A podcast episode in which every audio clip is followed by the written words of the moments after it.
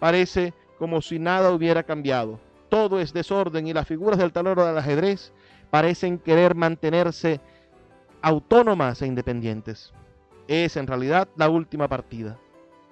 Tras 30 años de reinado, Isabel logrará que esta convulsa asociación de individuos e intereses se convierta en un Estado moderno.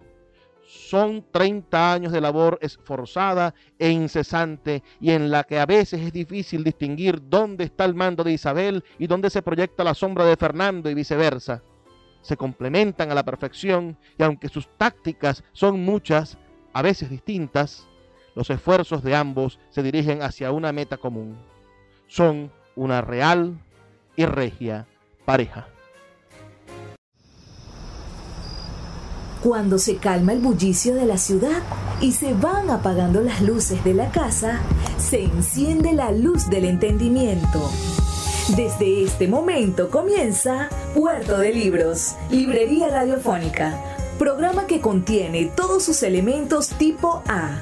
Puede ser escuchado por niños, niñas y adolescentes sin la supervisión de padres, madres o representantes.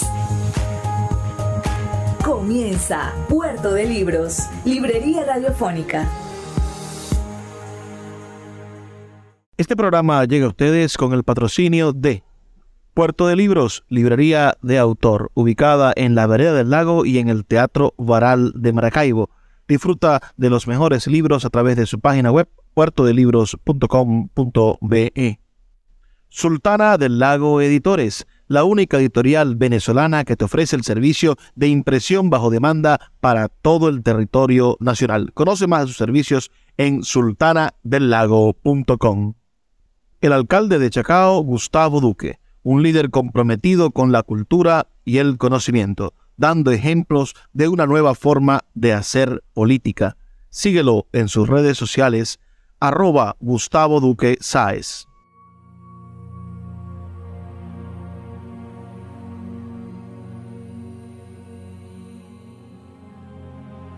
Bienvenidos a Puerto de Libros, librería radiofónica. Les habla Luis Peroso Cervantes, quien de lunes a viernes trae este espacio para ustedes a través de la Red Nacional de Emisoras Radio Fe y Alegría.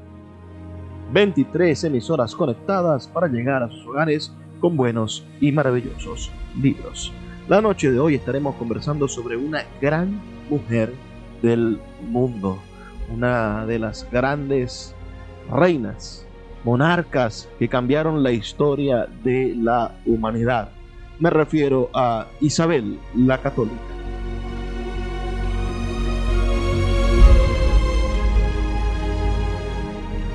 Pocas mujeres han tenido tanta influencia sobre la historia del mundo como esta gran castellana. Forzó su propio destino y se hizo con el trono de un reino convulso, desunido y pobre. De esta ruina forjó una nación a la que le impuso como única victoria la senda imperial. Era Isabel, hija de Juan II, rey de Castilla y León. Su medio hermano Enrique era el destinado a ocupar el trono castellano tras la muerte de su padre, y aunque las leyes de Castilla no prohibían a sus princesas heredar el reino, siempre eran relegadas por los varones. Por tanto, el caso de que Enrique muriera sin descendencia, antes heredaría el reino su hermano menor, Alfonso, y ella quedaría relegada. Es por esto que no resulta extraño que su nacimiento no produjera en los territorios de su padre gran alboroto y alegría. Con ella llegaba un nuevo vástago a la familia real, pieza importante dentro del juego de intrigas y diplomacia, pero destinado a ser mm, un ser manipulado más que un manipulador. La fecha de su nacimiento ni siquiera se registró. Aparece mencionada en un documento que data de muchos años más tarde. Es por este, este documento que sabemos que nació el 22 de abril del año 1451 en una pequeña ciudad avileña del hermoso nombre Madrigal de las Altas Torres. Si de sus primeros años hubiera podido guardar memoria, recordaría a un rey débil, su padre, más culto que político, que había sido dominado primero por un gran noble, el conde don Álvaro de Luna, y más tarde por su segunda esposa, Isabel de Portugal. Sabría además la niña Isabel que para que su madre obtuviera cierto ascendente sobre su padre, la cabeza del conde tuvo que rodar por el cadalso. Esta tal vez fue su primera lección de vida. El poder es hijo de la fortuna.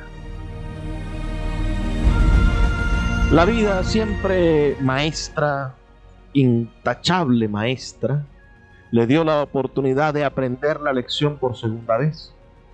Isabel contaba con apenas tres años cuando un 20 de julio su padre murió, subiendo al trono su medio hermano Enrique, quien recibiría de la historia el riguroso ordinal de Enrique IV. Y tal vez el calificativo o tal vez la calumnia de el imponente. A rey muerto, rey puesto. Enrique reina e Isabel de Portugal emprende el camino hacia la pequeña ciudad de Arévalo, apartada de la corte del nuevo rey ambulante y cada día más próxima a la locura que la acorrala más y más en su inefable e inexorable círculo, laberinto del cual no podrá escapar jamás la reina madre. Le aconsejan sus dos hijos, Alfonso e Isabel, en orden de importancia son sus manos derechas, son quienes intentan mantener la cuerda.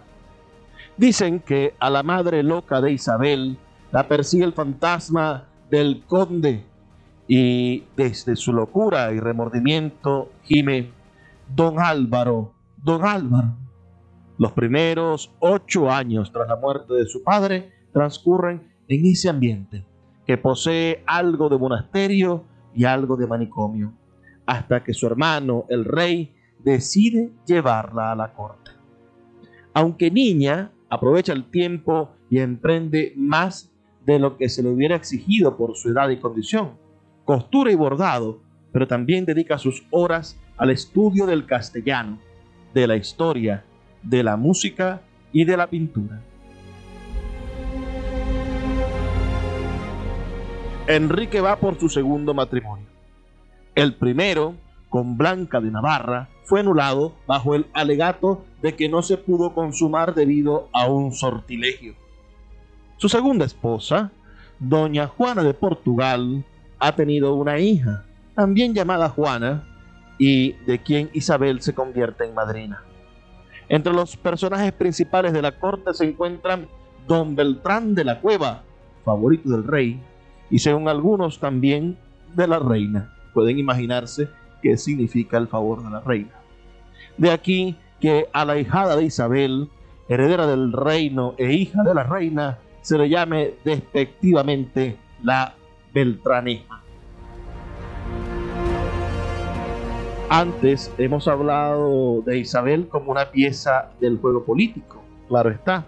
Pudiéramos seguir la imagen y contemplar el reino castellano de la época como un tablero de ajedrez, con piezas animadas que se mueven de acuerdo a sus ambiciones. El rey y la reina tienen, por supuesto, su importancia, pero no el poder absoluto entre las casillas del ajedrez. Los jerarcas de la iglesia, serían los alfiles y la nobleza, son torres y caballos, poseen enormes privilegios y posesiones. Ambos están siempre dispuestos a la rebelión, si con esta pueden obtener aún más dominio, si con esta, por supuesto, pueden hacer crecer su poder. La autoridad del rey se basaba más en su prestigio personal que en la institución de la monarquía en sí, en la España de ese entonces. No es por tanto difícil de comprender que un rey como Enrique IV tuviera que confrontar constantemente a nobles levantiscos conspiradores a cada esquina del Palacio Real. Poco amigo de la guerra, el rey Enrique IV estaba siempre dispuesto a negociar y lo peor del caso, a ceder. Era indeciso. Prefería que las cosas tomaran su propio rumbo antes que imponer su autoridad real. Generoso para otorgar privilegios y posesiones a sus nobles favoritos, a sus cortesanos preferidos, al mismo tiempo carecía de una palabra firme. Lo que un día prometía, al otro lo negaba. Además era libertino, su reputación moral era pésima y la de la reina no era mucho mejor. Pronto algunos entre los de la alta nobleza y la jerarquía de la iglesia comenzaron a negarle el respeto que le debían y su dudosa paternidad les ofreció la ocasión para dar un viso legalista a sus acciones, pues para ellos la injerencia en el trono real castellano de una bastarda de la reina era intolerable y se dispusieron a impedirlo. Se confabularon para derrocarlo.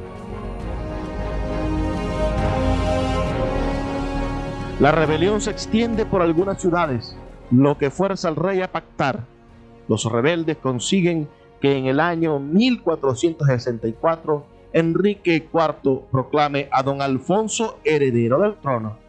Pero para el año siguiente el monarca anula lo acordado y estalla una nueva guerra civil. En Ávila, ese mismo año, los rebeldes deponen en esfigie y proclaman rey a don Alfonso, que era un niño de apenas 12 años. En esta contienda se lucha tanto en el campo de batalla como en el de la intriga. La fidelidad de los allegados a uno y otro bando depende únicamente de la conveniencia. Por esto no debe extrañar a ninguno el hecho de que uno de los principales rebeldes sea el marqués de Villena, quien pacte luego con el rey.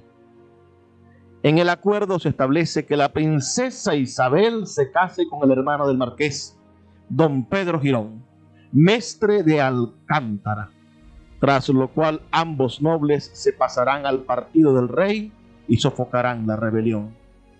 El acuerdo se frustró y doña Isabel se libró, por lo pronto, de tal marido, mucho peor partido que el propuesto anteriormente cuando contaba 12 años, y al que se le negoció para casarla con el rey de Portugal, Alfonso V, 28 años mayor que ella.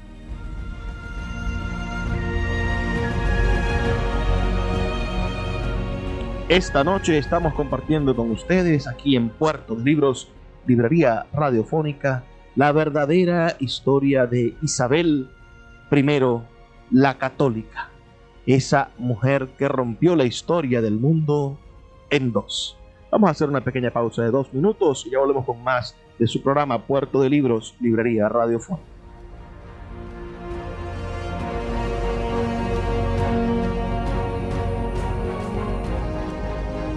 Escuchas Puerto de Libros con el poeta Luis Peroso Cervantes.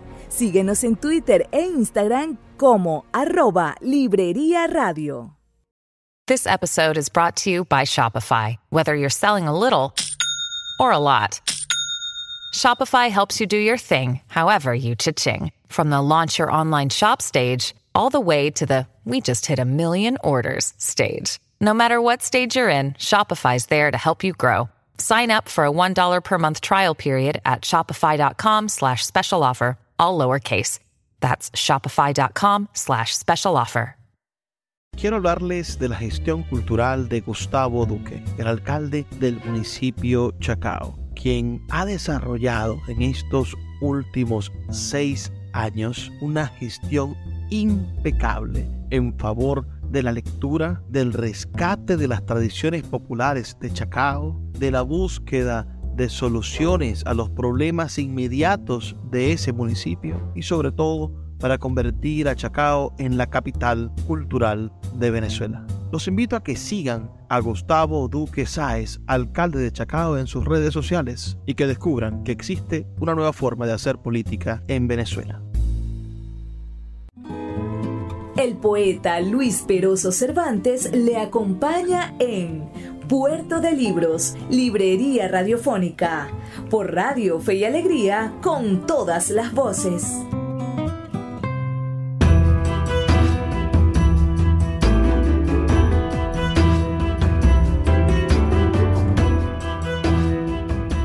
Seguimos en Puerto de Libros, librería radiofónica. Les habla Luis Peroso Cervantes. Esta noche hemos preparado para ustedes una biografía de la reina Isabel I de Castilla, una mujer que rompió el mundo en dos, la historia del mundo en dos, o quizás una mujer que amplió el mundo más allá de las fronteras imaginables. La dejamos en un momento bastante crucial para su historia. La quieren casar con don Pedro Girón, mestre de Alcántara. Y esto en medio de una conspiración, una conspiración organizada por un marqués, el marqués de Villena, quien apoya a don Alfonso, un niño de 12 años que también aspira a la corona, en favor, por supuesto, traicionarán a don Alfonso, en favor de su hermano Enrique Enrique IV, quien ostenta la corona, pero es odioso para los poderosos de España. Hay una guerra, y en esa guerra civil el partido del rey fue bastante fuerte al principio. Pero ante la incapacidad e indecisión de el monarca, muchos de los nobles se fueron pasando al bando rebelde y optaron por apartarse de sus dominios, principalmente tras la batalla de Olmedo, de incierta victoria, pero en la cual quedó muy clara, transparente, la cobardía del rey, quien se ausentó del campo de batalla mientras su hermano y oponente, con apenas 15 años de edad, permaneció en la lucha hasta el final. El primer acto independiente de Isabel lo encontramos en ese momento histórico.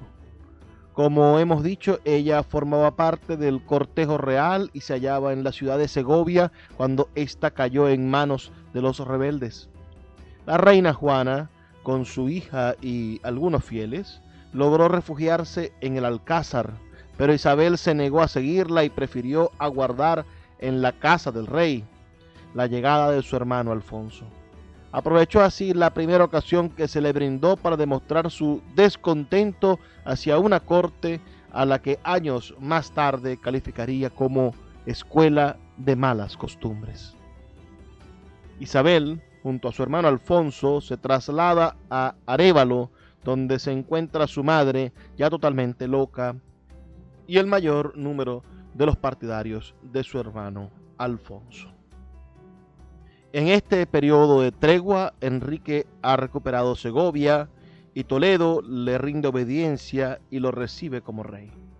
El bando de Alfonso quiere recuperar esta última ciudad y se pone en camino. Pero en Cardeñosa, el 5 de julio del año 1468, Alfonso muere. Así, la guerra queda como en tablas como suspendida. En esta partida de ajedrez, el rey solo se le puede ganar con otro rey. Pero los alfiles, caballos y torres no están dispuestos a dejarse gobernar tan fácilmente por un rey al cual ya no consideran digno. Recuerdan a alguien que se encuentra cercano y aunque nació para peón, las circunstancias le moldean con la figura de reina llegó el momento de coronar a Isabel. El 19 de septiembre de 1468 se firma un acuerdo en los campos de los toros de Guisando, un verdadero compromiso. Isabel reconoce a Enrique como soberano y a ella se le designa como heredera al trono. Enrique paga un doloroso precio, pues, ya fuera hija o no, amaba entrañablemente a Juana, a la Beltraneja, a esa niña que verdaderamente era inocente en todo esto. A Isabel también se le imponen sacrificios. Debe vivir bajo la custodia del rey y renunciar a la libertad de elegir a su cónyuge de acuerdo con sus deseos. Su matrimonio queda en manos de Enrique, que debe decidir quién es el mejor candidato y emitir su consentimiento. Isabel, además de ser la heredera, tiene 17 años y por tanto no le faltan pretendientes. Entre los primeros se encuentra por segunda vez Pedro Girón, ya mestre de la Orden de Calatrava, y su hermano es el Marqués de Villena, uno de los principales facciosos contra el monarca, pero dispuesto siempre a cambiarse de bando, siempre que en ese bando toquen la música que a él le gusta.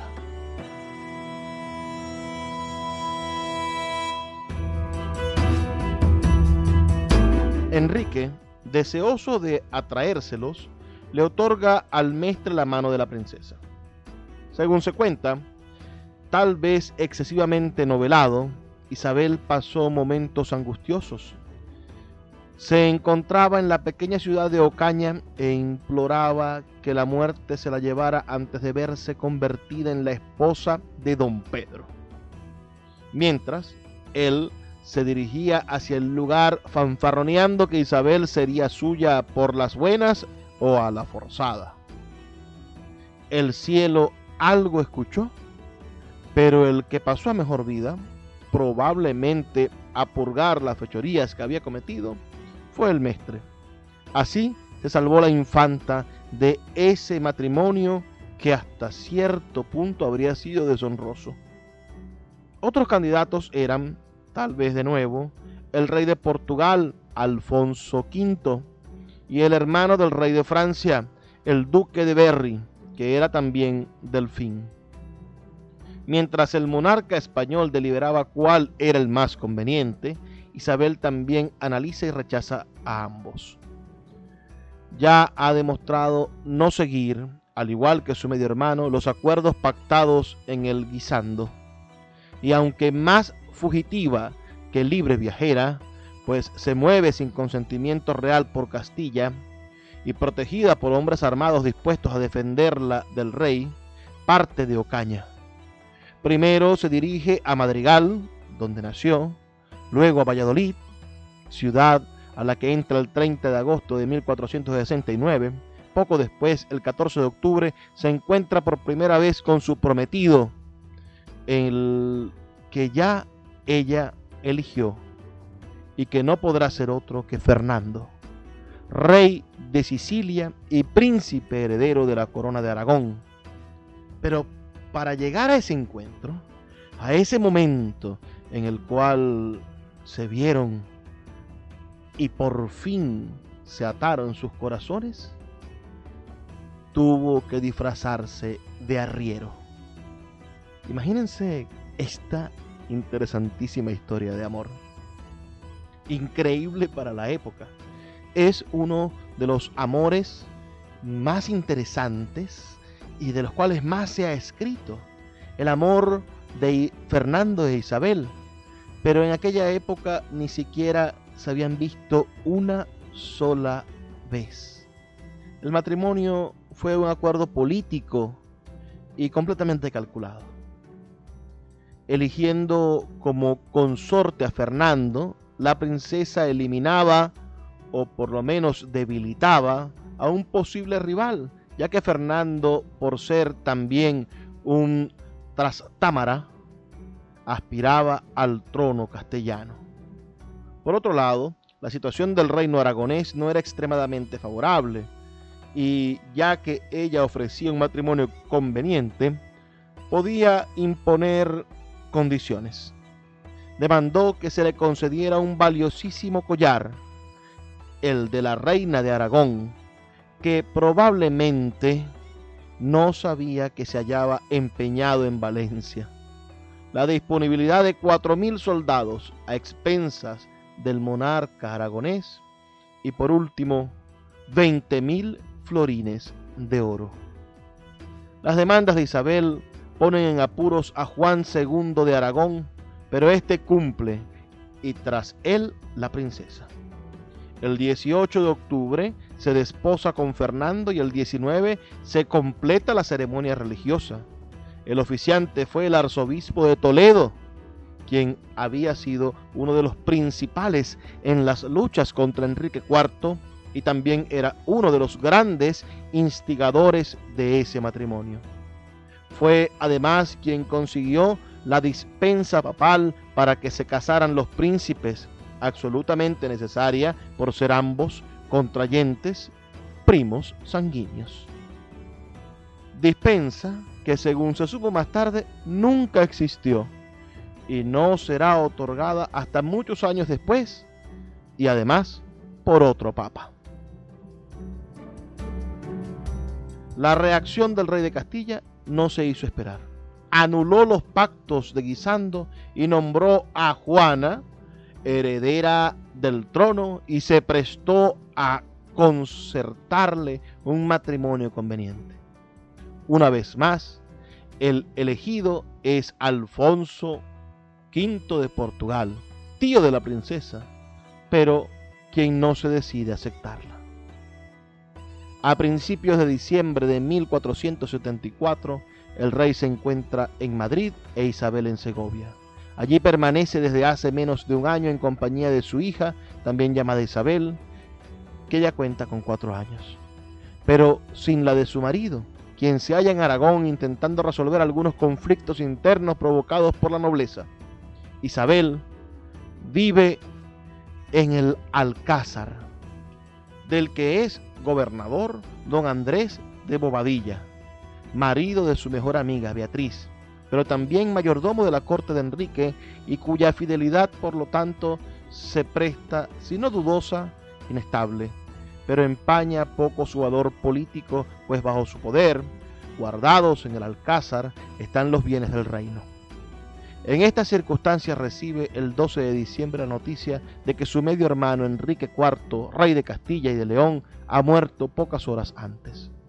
Isabel, sin consultar a nadie ni enviar emisarios a su marido, se viste de luto y exige que se celebre inmediatamente en la capilla del Alcázar la misa de difuntos y señala para el día siguiente la celebración en la iglesia de San Miguel de las exequias y acto seguido su proclamación como nueva reina y la coronación como Isabel I de Castilla.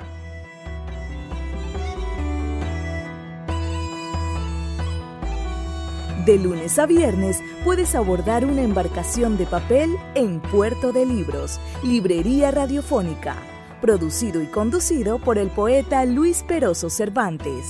Un programa dedicado al maravilloso mundo de la lectura la cultura y la intelectualidad.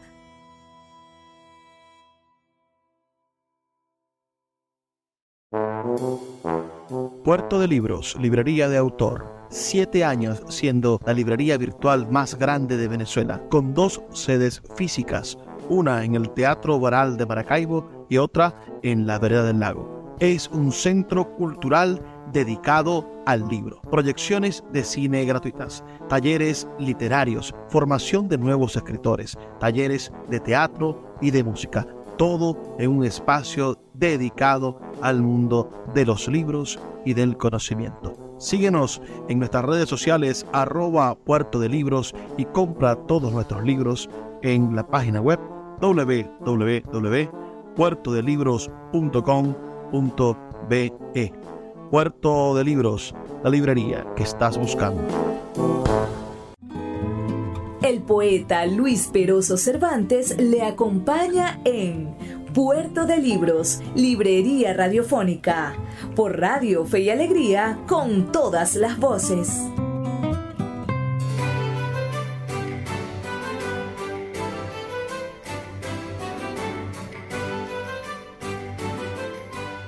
Seguimos en Puerto de Libros, librería radiofónica, compartiendo con ustedes esta noche la biografía que hemos preparado de la reina Isabel la Católica. En el segmento anterior quedamos en un momento muy emocionante cuando ella misma Imagínense ustedes este contexto. Ella, una mujer que había violado el acuerdo de Guisando, el acuerdo donde se había llevado, se había tomado la decisión de que ella fuera heredera, ella había violado ese acuerdo, aún así, sin convocar tampoco a, a las cortes, lo que se tendía a hacer, y mucho menos consultando a los grandes señores del reino, ella mandó en el medio del alcázar del rey, bueno, a hacer el funeral de su hermano y por supuesto a coronarse como reina.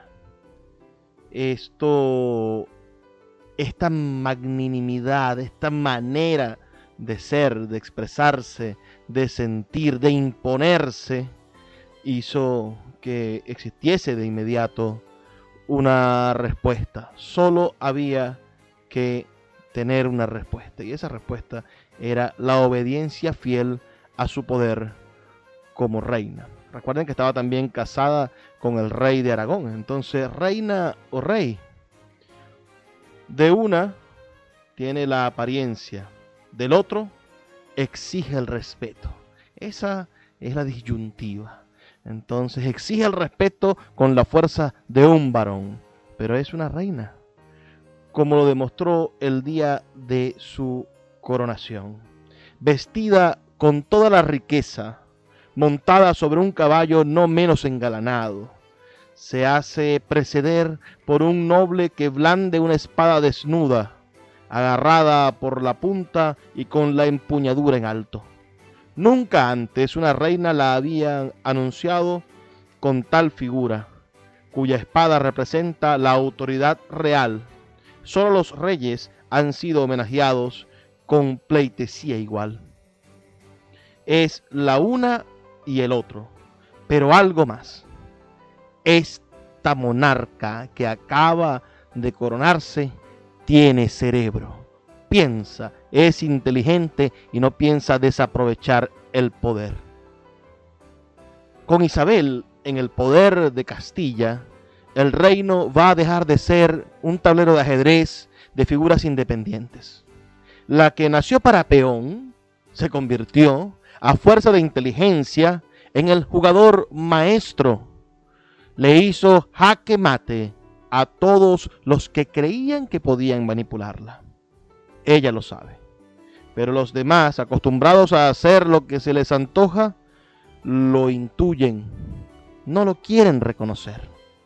De aquí en adelante, la partida de Isabel es la que cada una de las figuras que se mueva tendrá que obedecer. Tendrán que moverse como ella desea. Tendrán que hacer lo que ella ordena. Una de las grandes virtudes de Isabel fue la de mantener la autoridad, pero saber compartir el poder. La de saber elegir, por oscura que pareciera a los demás, a la persona apropiada y asignarle responsabilidades. Si el elegido titubea, ella le daba ánimo. Si se le calumniaba, ella lo apoyaba. Posee un claro, astuto y certero instinto maternal. Parece como si a todos sus súbditos y allegados les dijera, haced lo que podáis hacer, porque yo sé ¿Qué es lo que debéis hacer?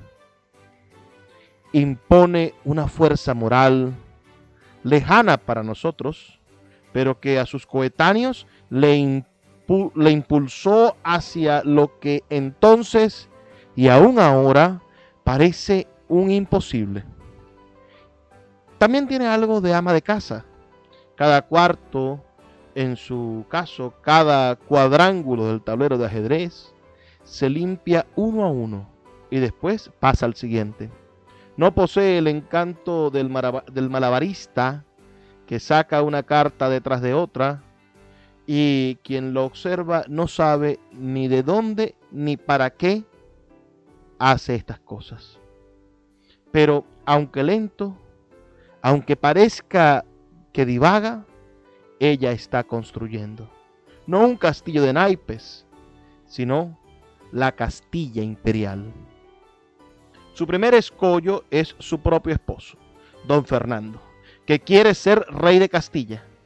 Para darnos cuenta del calibre del rival, recordemos que la mayoría de los estudiosos lo señalaban como el modelo en el que Maquiavelo se inspiró para escribir su conocida obra El Príncipe, maquiavélico antes de que existiera el término. A don Fernando no le supo muy bien que su esposa se coronara reina de Castilla en su ausencia y que además se declarara legítima sucesora y propietaria de estas tierras. Como mucho, según la retórica isabelina, él era el insigne marido de la reina de Castilla. Por si fuera poco, la noticia de la muerte de Enrique IV no la supo por ella. Tres días después de la carta enviada por el arzobispo de Toledo con la noticia, llegó la de Isabel informándole el mismo acontecimiento y en la que le declara que tenerle a su lado sería de suma conveniencia, pero que dada la complicada situación de los asuntos de Aragón, que ella no comprende, le deja a él la decisión de unirse a ella. Fernando no duda en un instante y esa misma noche, a pesar del mal tiempo de tormenta, se pone en camino hacia Castilla, atraviesa la frontera y asume el título de rey de Castilla. Se acerca a Segovia, pero no se atreve a entrar. Espera tres días en Turéngaro. Las negociaciones comienzan, aunque el rey anda malhumorado y amenaza con volverse a Aragón. Finalmente se establece un compromiso. En los privilegios, escrituras, leyes y moneda aparecerá primero el nombre de Fernando, luego el de la reina. En el escudo y en las armas, a la mano derecha, en el lugar principal, estará el de Castilla. Al rey como varón se le concede la precedencia, pero el reino de Aragón queda relegado ante el de Castilla. Cuando los reyes se encuentren reunidos, administrarán justicia conjuntamente cuando se hayan separados, cada uno la administrará allá donde se encuentre. Hasta aquí todo parece en términos de igualdad, pero es derecho de la reina nombrar a todos los gobernadores de las fortalezas, quienes, al igual que los contadores y tesoreros, jugarán bajo su nombre. Ella proveerá la organización del ejército y distribuirá las recompensas y beneficios, incluyendo los eclesiásticos a su autoridad también incumbe la recaudación de impuestos y por último se asegura el derecho de anular las disposiciones hechas por el rey. Sobre todo, Fernando recae principalmente una responsabilidad de mando de las tropas en tiempo de guerra. El acuerdo no satisfizo totalmente a ninguno de los dos, pero resolvieron sus desavenencias privadamente. Se dice que uno de los argumentos que llevó a Fernando a aceptar tal compromiso, recordemos que él aspiraba también al trono de Castilla, fue que la reina le recordó que Dios solo les había dado por descendencia a una hija y que en el futuro, por ser ella mujer, tal vez algún varón descendiente transversal de la casa real castellana pudiera, por ser varón, reclamar el trono del que ella era heredera por línea derecha, o que, si no, de casarse ésta, como era lo más probable, con príncipe extranjero, fuera éste el que se apoderara del gobierno. Antes de apalear a los instintos paternales de Fernando, lo ablandó declarándole que, como era su marido, era rey de Castilla, y que en esos reinos se habría de hacer lo que él mandase. Se hicieron las paces y gobernaron, como dice uno de sus biógrafos, en compañía y sin discordia. Los protagonistas de este enredo político y artificio diplomático tenían 23 y 22 años apenas. Isabel era un año mayor que Fernando. Las figuras del rey y la reina surgen poderosas, más por sus atributos personales que por su poder verdaderamente. Pronto se les alza parte de la nobleza y algunos prelados, entre estos el arzobispo de Toledo, quien por tantos años había luchado a favor no solo de Isabel, sino de su hermano y uno de los protagonistas del novelesco matrimonio, quienes se reúnen alrededor de Juana la Beltraneja, a quien no le faltan partidarios. Uno de ellos es Alfonso V de Portugal, quien invade Castilla, dispuesto a defender los derechos al trono de su sobrina. No lo hace tanto por amor de tío como por conveniencia, pues recuerda que Juana es también su prometida. Parece como si nada hubiera cambiado. Todo es desorden y las figuras del tablero del ajedrez parecen querer mantenerse autónomas e independientes. Es en realidad la última partida. Tras 30 años de reinado, Isabel logrará que esta convulsa asociación de individuos e intereses se convierta en un Estado moderno. Son 30 años de labor esforzada e incesante y en la que a veces es difícil distinguir dónde está el mando de Isabel y dónde se proyecta la sombra de Fernando y viceversa. Se complementan a la perfección y aunque sus tácticas son muchas, a veces distintas, los esfuerzos de ambos se dirigen hacia una meta común.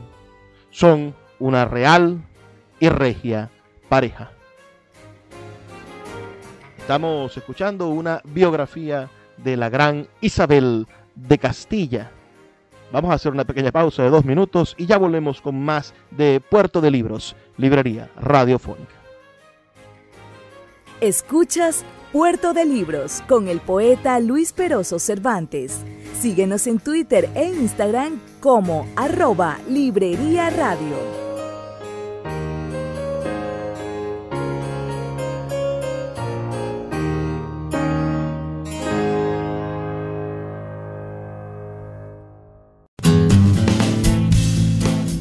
Sultana del Lago Editores es una empresa zuliana de servicios editoriales. Nuestro catálogo tiene más de 100 títulos de autores nacionales e internacionales. Además, somos la única editorial que presta servicios de impresión bajo demanda en Maracaibo.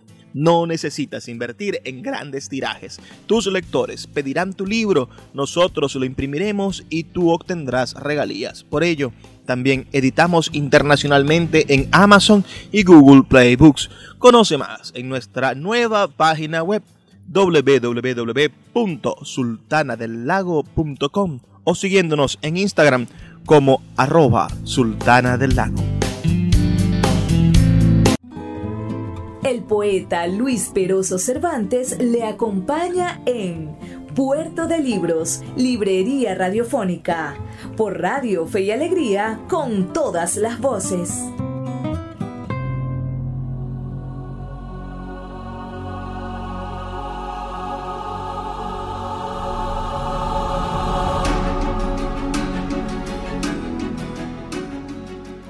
Así llegamos al último segmento de nuestro programa Puerto de Libros, Librería Radiofónica. Esta noche, como les vengo diciendo, haciendo esta biografía de la reina Isabel la Católica. ¿Qué les ha ido pareciendo? Quedamos en el segmento anterior hablando sobre su reinado a la par, esos 30 años de trabajo junto a Fernando, quienes juntos hicieron que Castilla y Aragón se convirtieran en reinos ejemplares.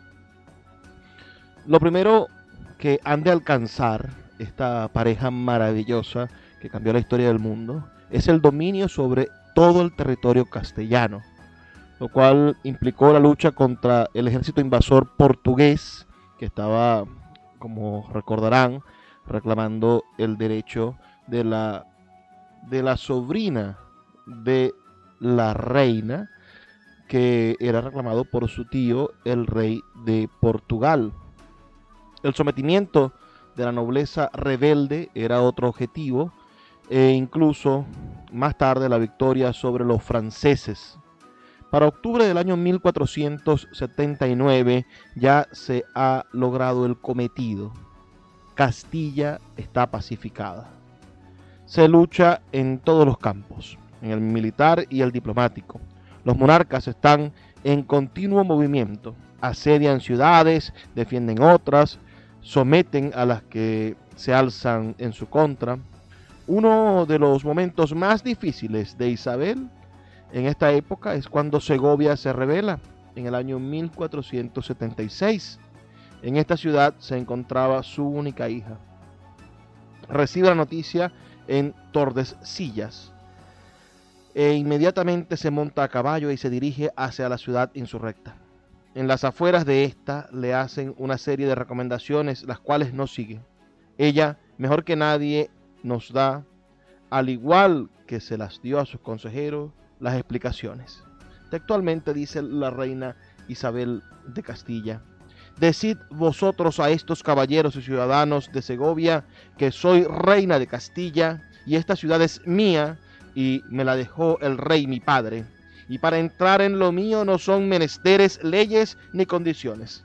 Yo entraré en la ciudad por la puerta que quisiere, y conmigo entrarán el conde Benavente y los demás que entiendan ser cumplidero a mi servicio. Decidle a mí mismo que vengan a mí todos y hagan lo que yo les mandare y dejen de hacer en la ciudad alborotos y escándalos, porque de ello puede seguírseles daño a sus personas y a sus bienes.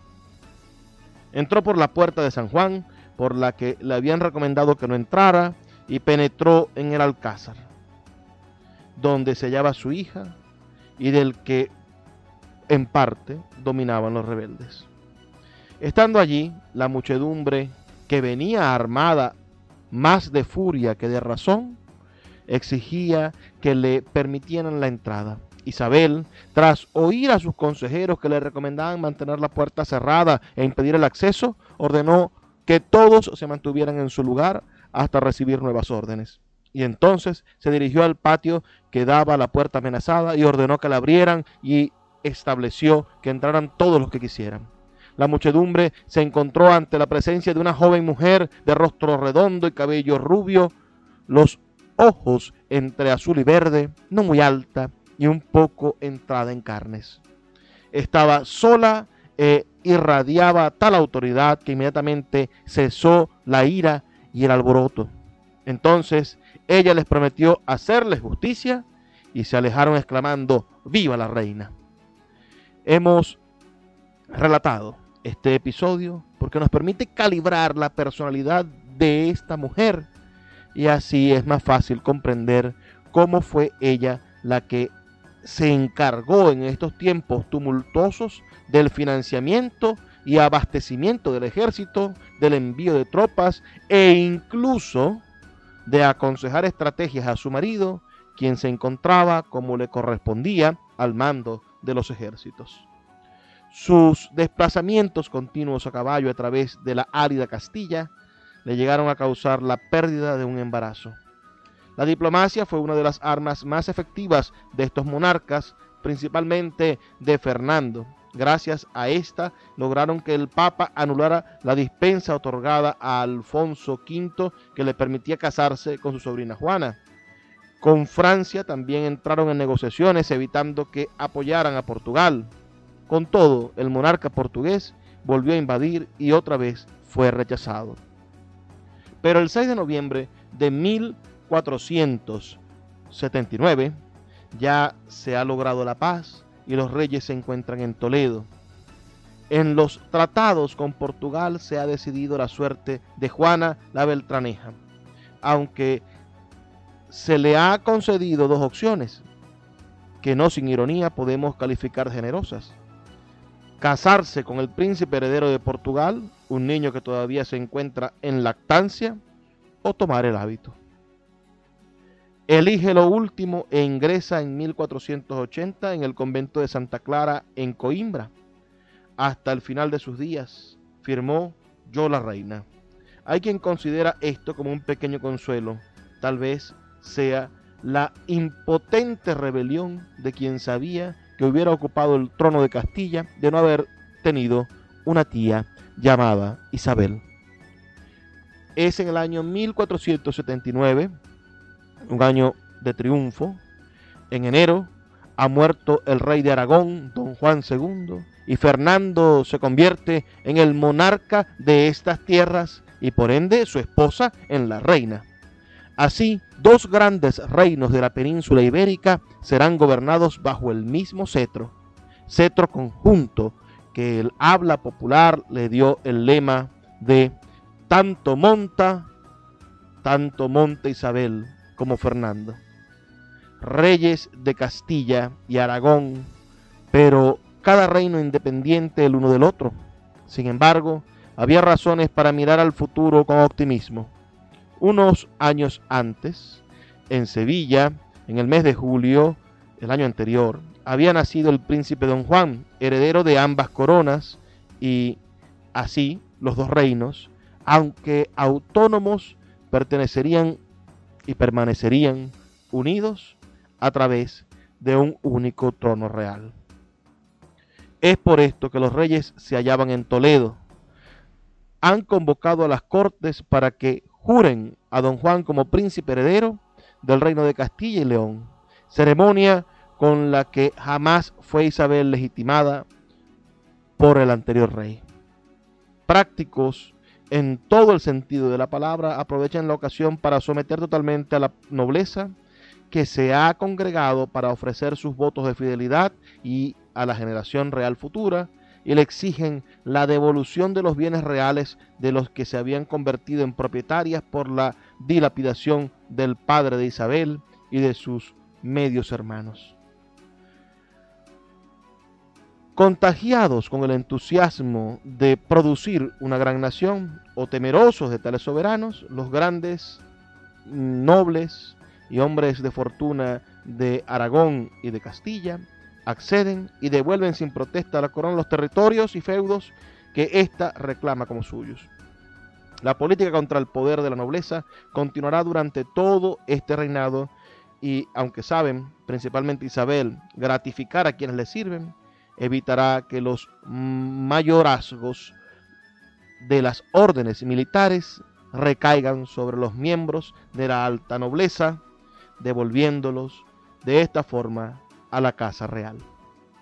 Los años de la guerra civil y las décadas en pugna entre el poder real y el de la aristocracia habían engendrado en los territorios de la reina un estado calamitoso.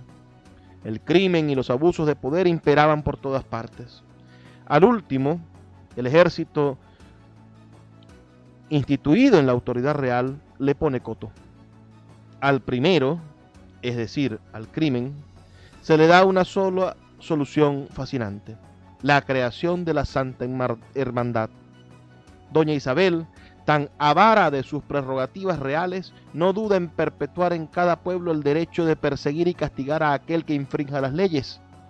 Ya en el reinado de su padre los pueblos habían reclamado el derecho de defenderse contra el abuso de la nobleza, pero la demanda se había convertido en letra muerta tras el vigor de los primeros años de Enrique a la Santa Hermandad se le da el poder y se le transforma entre mayo y junio de 1476, se la reglamenta.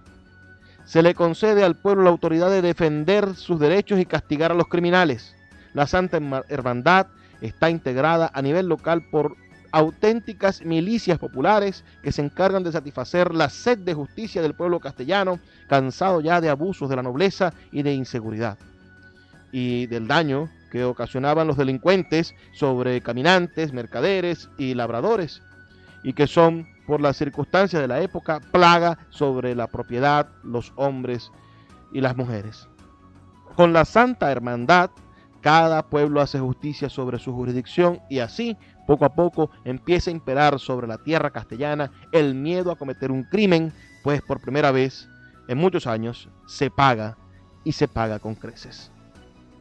Un capítulo difícil de tratar es el de la implantación de la Inquisición a partir del 17 de septiembre de 1480. Tema tortuoso, pues cualquier historiador se encuentra con el implacable e inextinguible prejuicio del lector acerca de la leyenda negra de España. En primer lugar, debemos aclarar que la Inquisición no fue creada en Castilla y, de hecho, fue impuesta tras grandes debates. Es verdad que para el hombre moderno es absolutamente inconcebible la imposición de una ortodoxia religiosa y aún más su consecuencia, la posibilidad de la pérdida de una vida humana por alejarse de esta. Pero en aquella época era vista con otra óptica y no parecía tan horrible, sino algo así como la ortodoxia que prima en pleno siglo XX. La ortodoxia, por supuesto, de la política. O la del siglo XXI, que es lo políticamente correcto. La unidad de creencias entre el monarca y su pueblo se arguyó en España como la única posibilidad de unión entre la sociedad cuya variedad étnica y lingüística la consideraba hacia una imperecedera fragmentación. La Inquisición fue un instrumento del Estado y su misión era la de mantener impoluta de herejías la fe. Es, por lo tanto, que los perseguidos por la Inquisición y los ajusticiados, si era el caso, por el Estado, que era el brazo secular, fueron judíos conversos, judaizantes y los llamados herejes. La Inquisición española poco se preocupó, como en otros países, de la persecución de brujas y de hechiceros, considerando esto generalmente fantasías. Tampoco fue la Inquisición, por lo menos en España, un instrumento del oscurantismo. En su famoso índice jamás aparecieron como proscritos los nombres de Galileo, Copérnico, Newton, Leibniz, Spinoza, Descartes o Bacon. En este mismo año, es decir, en el año 1480, se le ofrece a los reyes católicos la oportunidad de alcanzar su sueño, expulsar al último reducto musulmán de la península ibérica.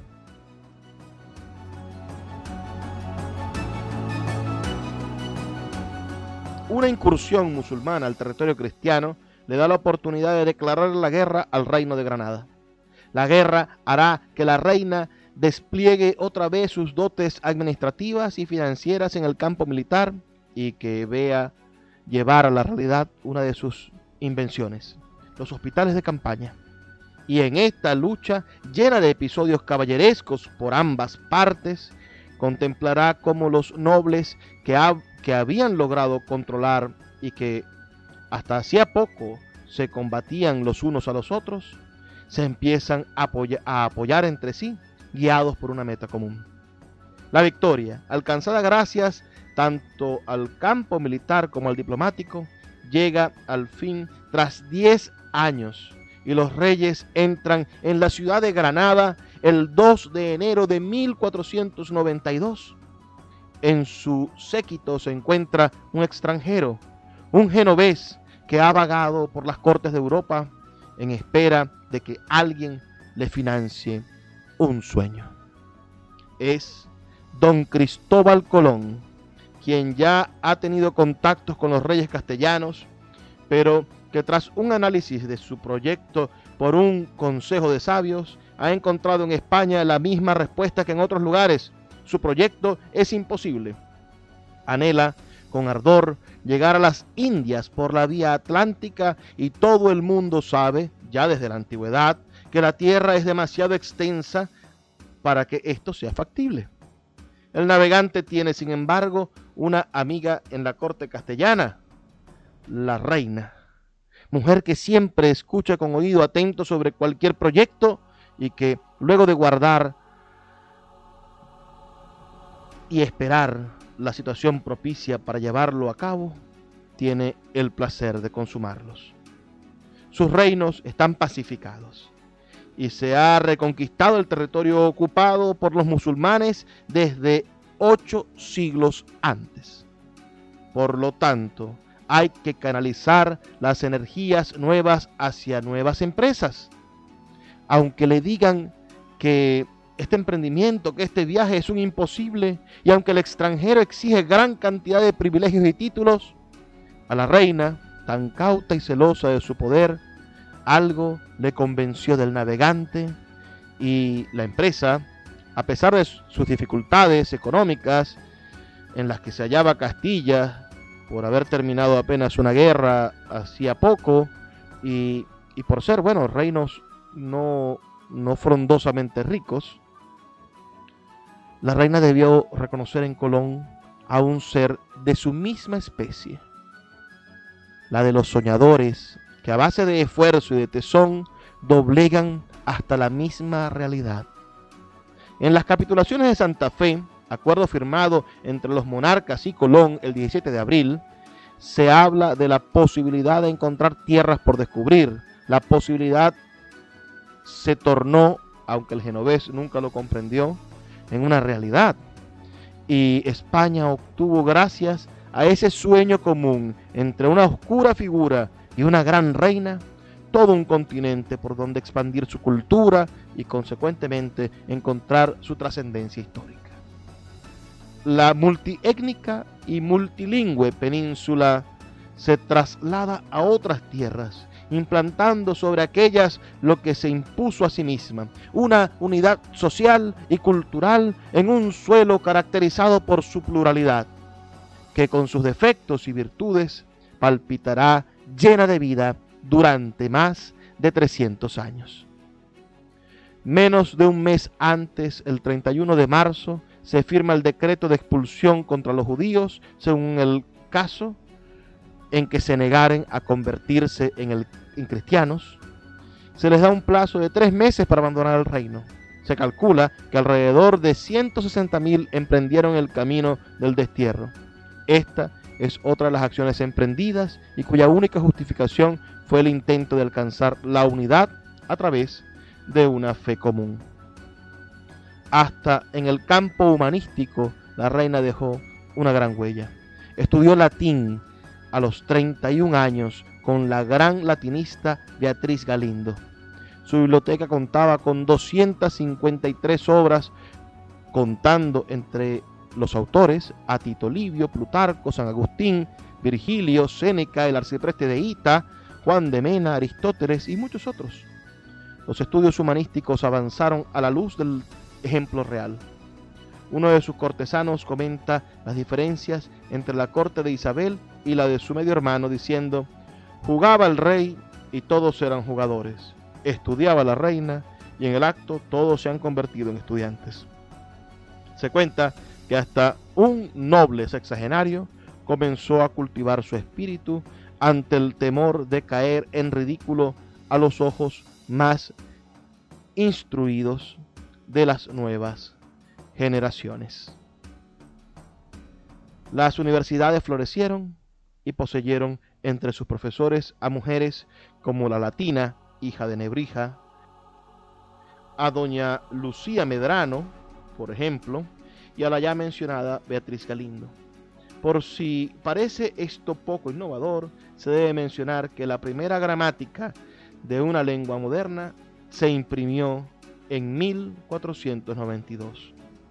Arte de la lengua de Castilla, de Nebrija, quien no solo escribió una voluminosa gramática para los maestros, sino otra más sencilla, siguiendo el deseo de la reina, quien la quería para, citamos, con facilidad puedan aprender todos y principalmente las religiosas y otras mujeres consagradas a Dios. A estas últimas las deberían tener ya en la mira, pues para 1493 emprende la reforma del clero. Esta misión fue encargada, aunque ella colaboró activamente, a Fray Fernando Jiménez de Cisneros, más tarde cardenal y regente de Castilla, pero en estos momentos su confesor y a quien casi a la fuerza le había impuesto el arzobispado de Toledo. No sin dificultades emprendieron tal labor, pero aunque los resultados no fueron impresionantes, lograron acallar escándalos y se elevó la moral tanto del clero regular como del secular. Es esta una de las razones por las que la reforma luterana, que arrastró a gran parte de Europa en el siglo XVI, no tuvo gran fuerza en España. Como vemos, esta reina que había nacido para peón transformó totalmente a la sociedad castellana y le dio la oportunidad de convertirse en una nación unida y potente. Pero todo esto dependía de un precario hilo, el de la sucesión. Isabel tuvo cinco hijos, cuatro hembras y un varón, don Juan.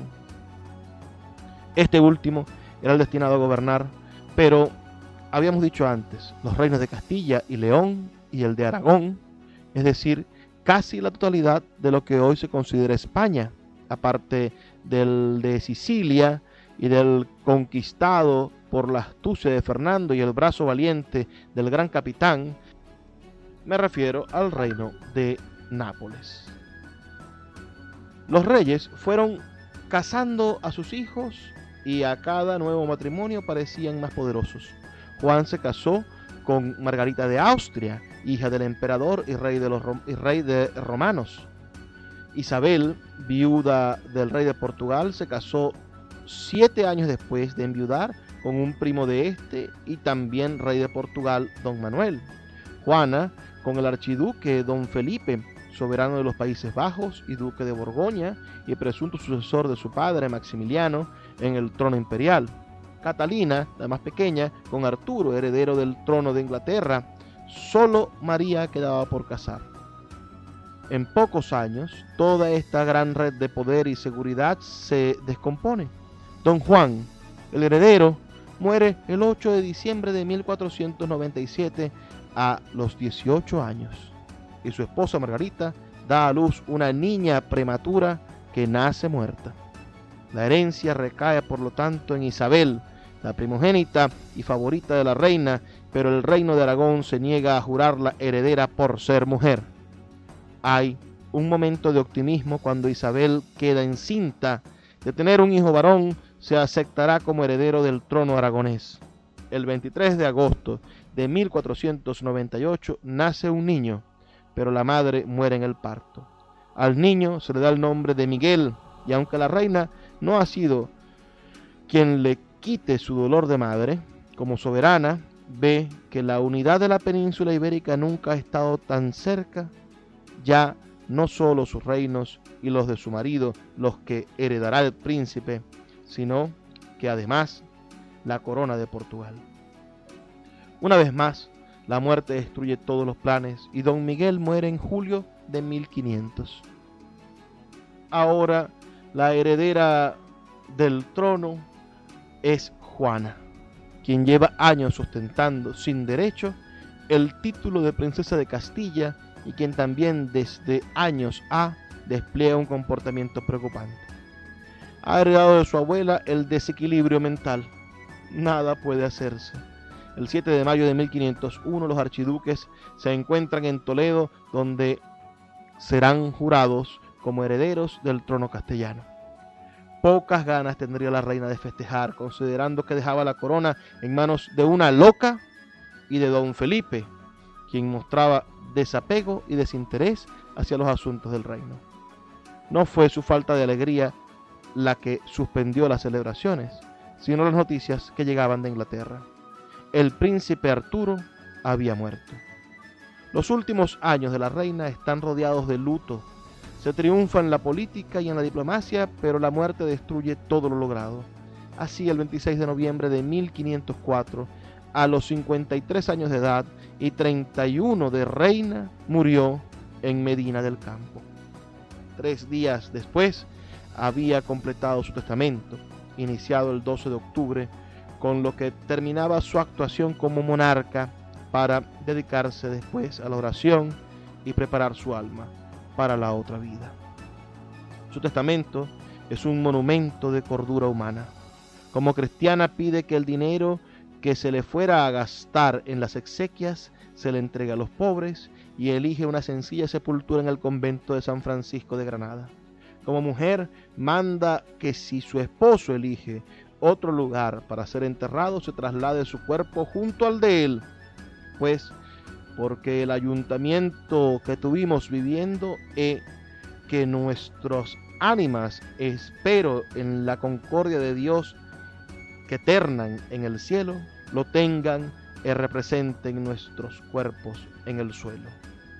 Y a Fernando, como amante esposa, le entrega sus joyas para que se acuerde del singular amor que por él sintió, para que se acuerde también que ha de morir y que ella lo espera, y para que con ese recuerdo pueda vivir más santa y justamente.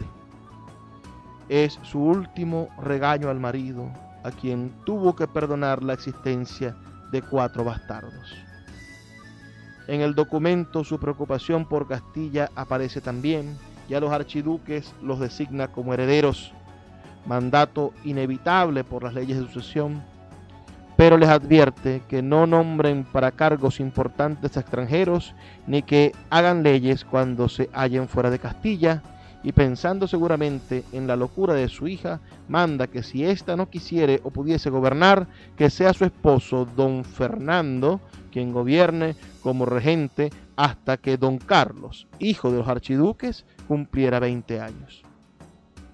Hija y madre de locas, hasta en sus últimos momentos poseyó una inteligencia clarividente y, tal como ella intuyó y previó, a doña Juana hubo que apartarla del gobierno. También pensó en las tierras de América, específicamente en sus habitantes, y ordenó al rey y a los príncipes que no consintieran que los habitantes de estas tierras recibieran agravio ni en sus personas ni en sus bienes, y que si algún agravio ya habían recibido, recordaba seguramente sus problemas con Colón, que lo remediasen y proveyesen. Por último, todos sus bienes muebles se los otorga la iglesia a los hospitales y a los pobres. Fernando se casó con Germana de Fox, matrimonio que Isabel hubiera rechazado como mujer, pero que como reina probablemente no solo lo hubiera aceptado, sino alabado también, pues unía a Navarra con los otros reinos españoles. La muerte los reunió nuevamente y juntos reposan en Granada. Su sepulcro es espléndido, esculpido en mármol, con dos figuras que los representan dormidos tal y como fueron en vida. Pero poco conoceríamos a Isabel si pensáramos que sus restos reposan allí. Debajo de la magnífica capilla se encuentra un ataúd de plomo y sin adornos. Allí reposa Isabel. El mausoleo glorioso es para la reina. Mujer y reina, ambas merecen la inscripción que más tarde se puso en su tumba. Ipsa lauda virtu. Por sí misma será alabada. Esa es Isabel la Católica. Y con esto nosotros llegamos al final de nuestro programa. Agradecidos por su audiencia. Les recuerdo que estamos aquí de lunes a viernes por la Red Nacional de Emisoras Radio Fe y Alegría y por mi canal de YouTube. Gracias a los que nos han estado escuchando, he estado transmitiendo también por Instagram. Así que les dejo el mensaje de todas las noches. Por favor, sean felices, lean poesía.